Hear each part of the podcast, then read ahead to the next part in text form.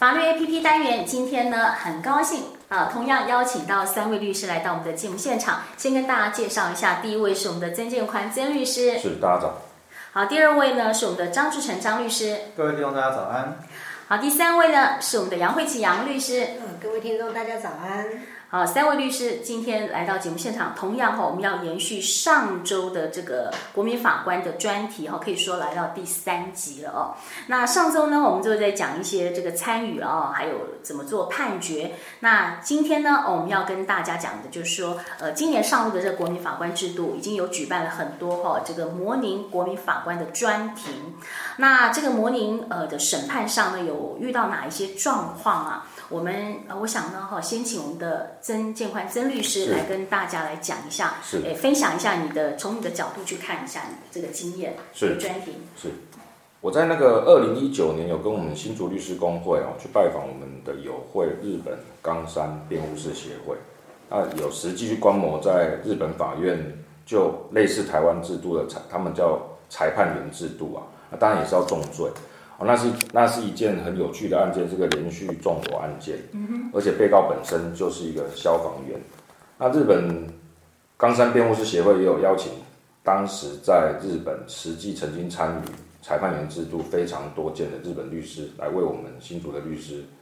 来开一个讲座。那包含就所谓刑度啊，模拟案件跟真实案件，或者是说这个案子在之前没有实施国民法官。或者是所谓日本裁判员制度的时候，刑期大概会判几年，但是由国民法官来介入，或者由所谓日本的裁判员来介进入审判之后，他的刑度会不会比较重，或者是比较轻？那这个我觉得从这个部分来看，对我们台湾的国民法官法的制度来说是有很重要的意义啊。那我后续会就本身参与的经验来跟各位听众来分享。是。那就曾律师哈，您参与这个呃选任国民法官的时候，有没有有没有一些什么特别的经验跟大家来先做分享一下？我想之前我们杨慧琪杨律师有跟各位听众有说明，就是一些关国民法官法的资格或者是一些选任，包含可以不负理由的去剔除掉一些来候选的国民法官。是。那包含新竹地检署跟新竹地方法院，为了各地都是啊，为了这个。国民法官法的制度哦，其实都投注了相当大的心力。那就我本身去实际参与全真模拟哦，全真模拟，我想跟各位听众报告，就这全真模拟是类接近于百分之一百，除了案件的事实不是真实发生之外，其他是全真的模拟，包括海选过程是全部都是的状况下，那我们事后当然有开一些讨论会或或者是检讨啦，就是说。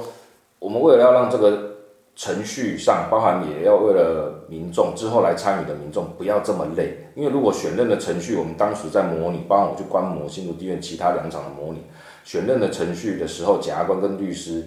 都为了选任这程序，其实投注了很大的心力。为什么要投注很大的心？就是说我们想要挑选适合我们的国民法官，嗯、会站在我们这边的国民法官。但是如果从结果上来看，其实我们当时预期的人，对他的票都没有投给我们，因为我们就是说这个制度设计其实是当然都参考外国法，所以呃有一些设计都是当然一定都是非常符合人性，就是说要预判的禁止。从国民法官在选任的时候，检察官跟律师想要尝试去找，对，可能之后要投票给我们的人，嗯，会同情我当事人的人，对的时候，我们都。设计了很多问题，嗯，但是这个问题不能够跟真实，就是我们那个案件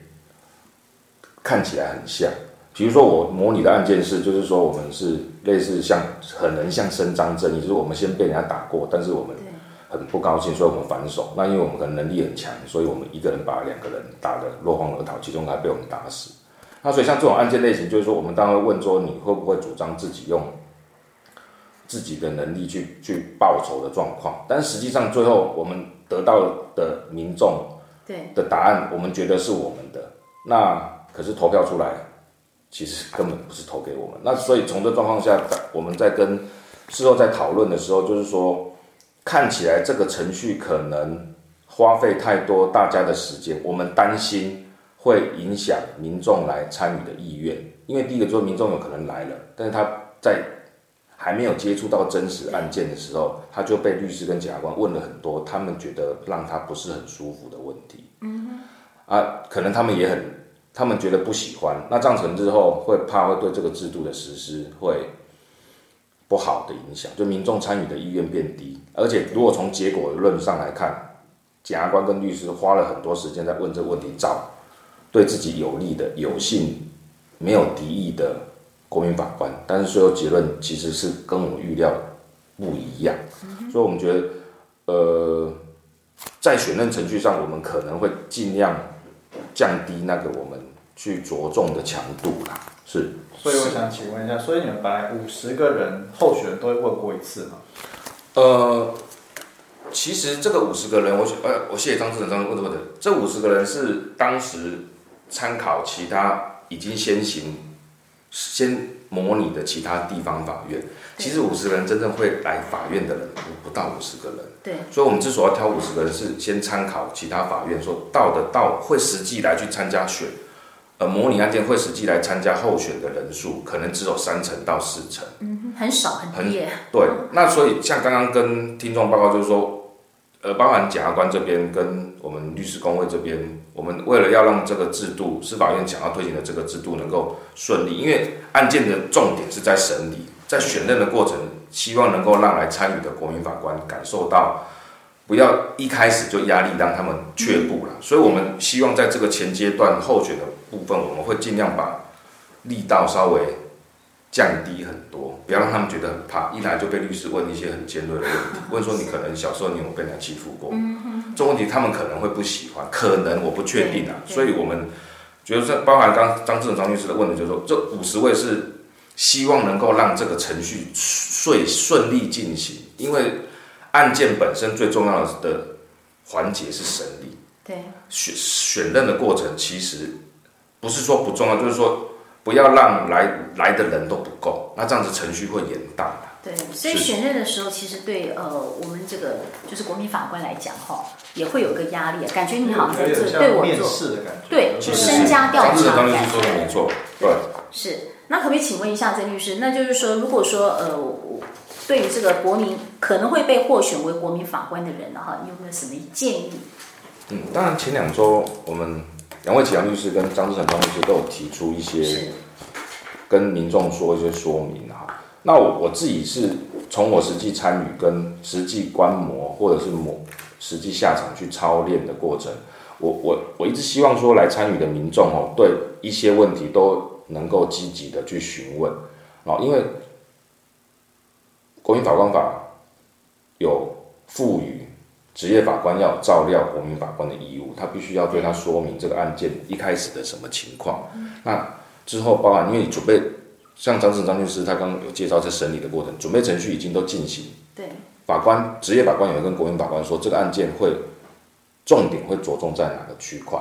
那这个重点如果是以法律上的术语，那在实际案件的进行当中，他有可能要辨识的是什么东西？那所以我。希望说来参与的民众能够积极的去做询问，那包含他想要问证人什么问题，想要问被告什么问题，那刚刚检察官说了什么东西，他不懂，其实他们都希望来的民众实际，因为现在开始已经不是模拟，现在是全真的实际的案件，这样才能才能够达到司法院希望能够达到所谓合审合判平等对话，这平等对话就是。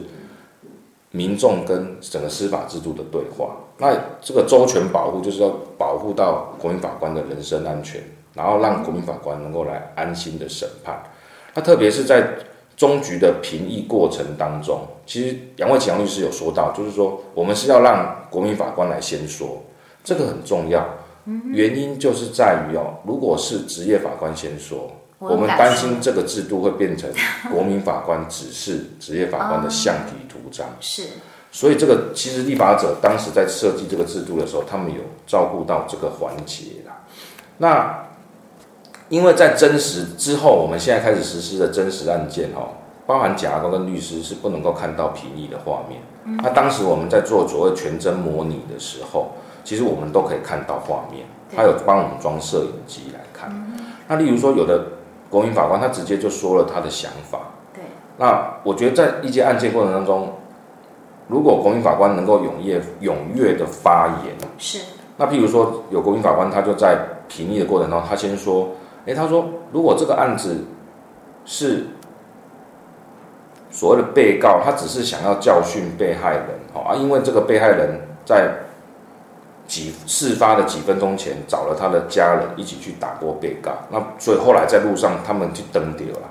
啊，所以他们相遇了，啊，所以被告啊看到被被害人用走路的，被告就开车去撞他。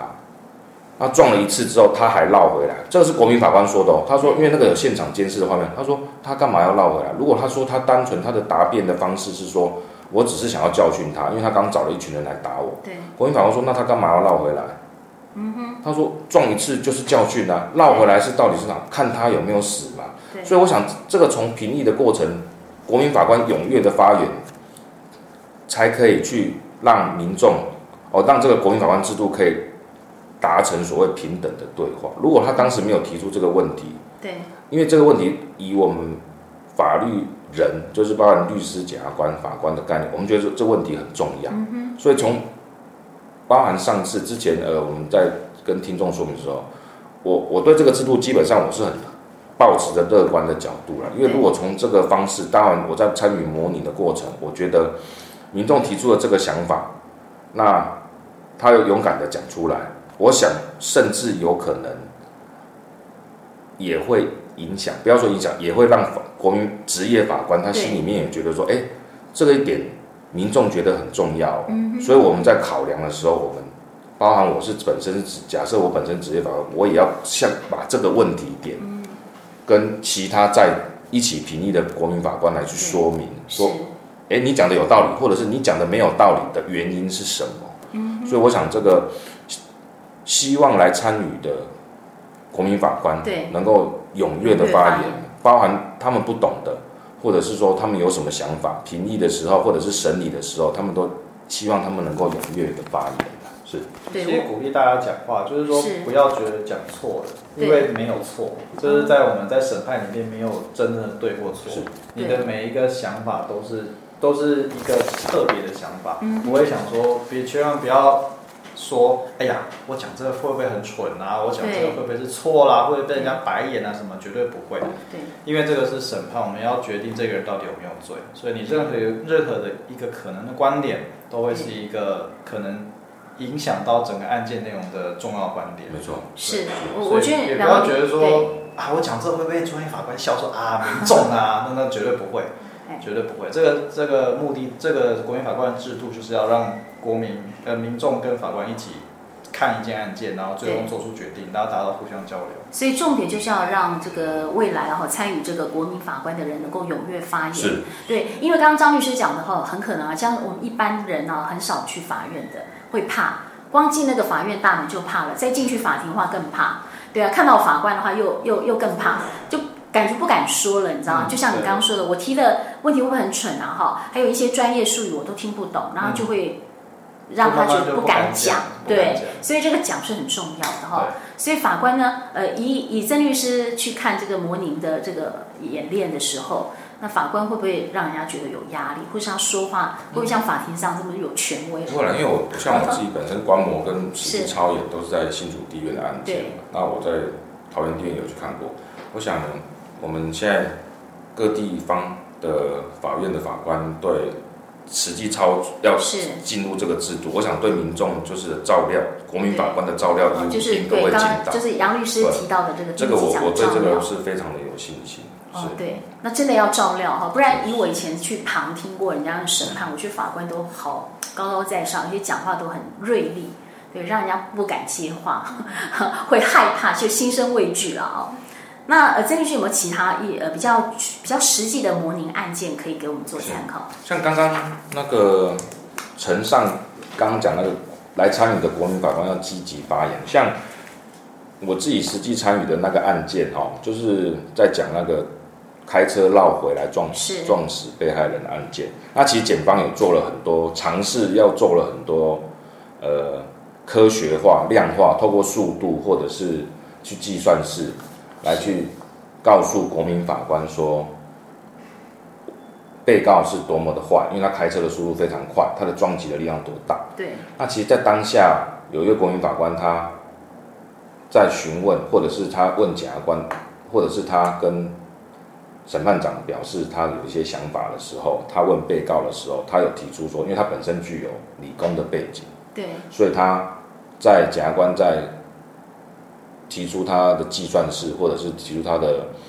一些数据的时候，他。很快的，在当庭在法官席上，他有做了一个计算，他说这个算式不能够这样算。他其实以我坐在辩护人席的时候，我吓一跳，因为其实我也都不是，老实讲，我对那个数据的算式，我是完全没有概念。是，所以我想这个制度是我之所以会保持着比较乐观的方式是这样。那我有在我观摩一件，也是我们新竹地院哈的有一件义愤杀人的案件的时候，我是觉得很有趣，想跟。大家分享，我当下我在坐在那个旁听席的时候，我是觉得很有趣啊。就是说这个案例，我们简单的跟说明，就是说他是一个同居在小套房的情侣哈。那这个被告哈，被告其实是个富家子弟，他为了爱为爱走天涯。那后来当然情侣因为某些原因，就是可能是因为。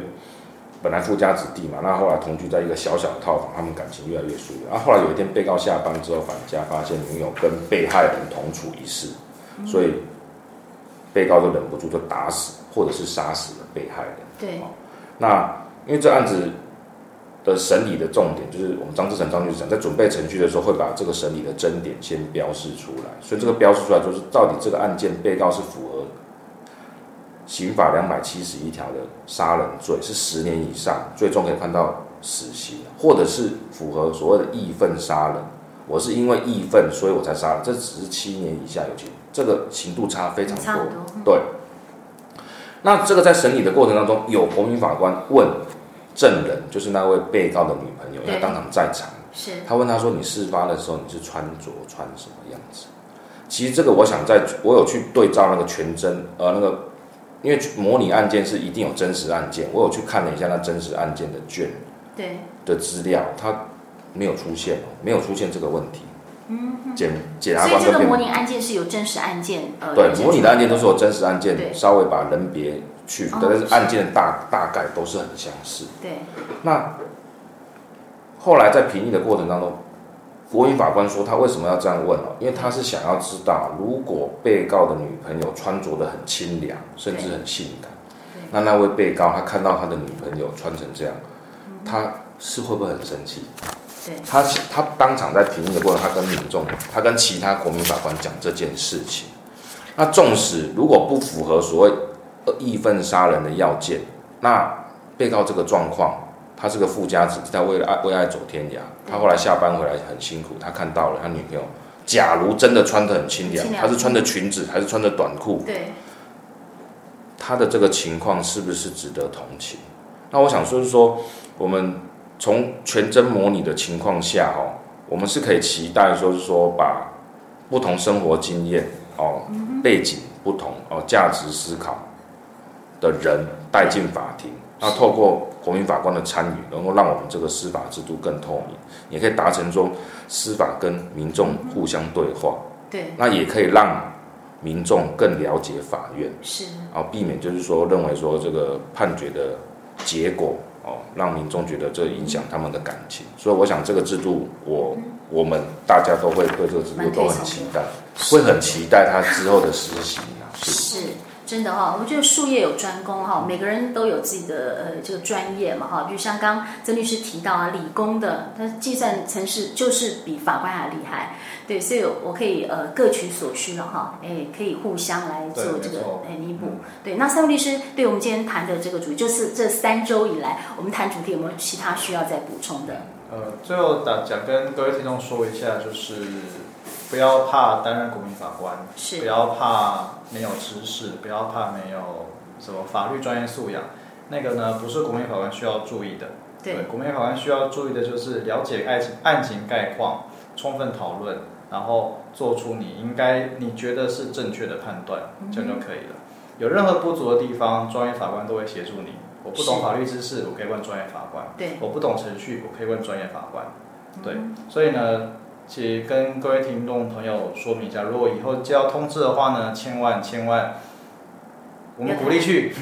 鼓励去，不用太害怕。鼓励的不用害怕，不要不要找理由不去。对，鼓励到场。对，因为你你会看到一个完全不一样的世界，真的看到完全不一样的世界。对，不同的领域啊。对，真的真的，国民法官制度真的带了一个新的审判的程序的呃新开启的不同的呃。的模式啊，是。那呃，其实呃，各方都战战兢兢，那其实各方也都全力的在准备。那其实最核心的还是国民法官愿意也一起参与跟投入，就像志成律师、曾建宽律师所述的部分，而且尤其是高手在民间，对，尤其现在刚刚呃建宽律师提出来的，嗯，那个数据的提出的时候，哎。